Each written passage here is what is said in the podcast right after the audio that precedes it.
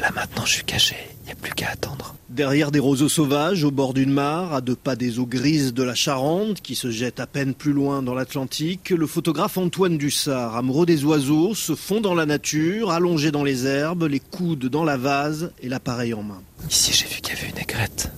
Donc on va attendre effectivement. Bah, voilà.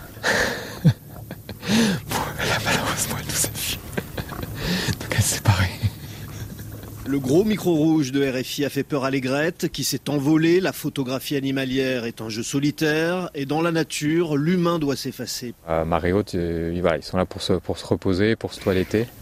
Donc c'est des moments vraiment qu'il faut, qu'il faut respecter. quoi. C'est accepter, disons, euh, de laisser l'oiseau en fait venir à soi plutôt que de se positionner de manière idéale euh, dès le début pour avoir, pour avoir le gros plan. Mais certains n'ont pas cette éthique, prêt à tout pour un cliché qui t'a dérangé un terrier ou un nid ou perturbé la reproduction. Un photographe animalier doit être aussi naturaliste. Antoine Dussard. Lorsqu'on connaît euh, la nature, ben, on sait là où les oiseaux vivent, de quoi ils se nourrissent il n'y a pas un grand panneau qui est marqué euh, ici super zone pour la photo. Donc euh, donc forcément bah, il faut marcher il faut observer. Il faut vraiment bah, faire faire des, des heures d'observation sur le terrain. L'infinie patience du photographe qui témoigne de la beauté du monde et de sa fragilité. Et soudain, le miracle a lieu. Lorsque le, moment arrive, que l'oiseau se pose, c'est beaucoup d'émotions, quoi. toute l'adrénaline.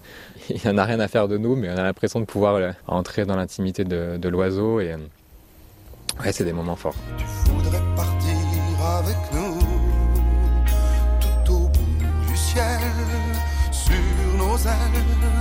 tu voudrais vivre avec nous.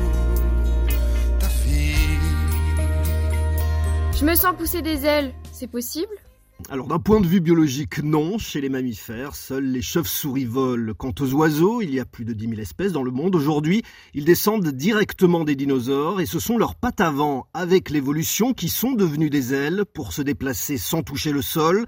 Voler demande une énergie considérable et une étude récente sur des oiseaux d'Amazonie montre qu'en 40 ans, ils ont perdu du poids et leurs ailes ont grandi à cause du réchauffement climatique. Oui, la planète bat de l'aile.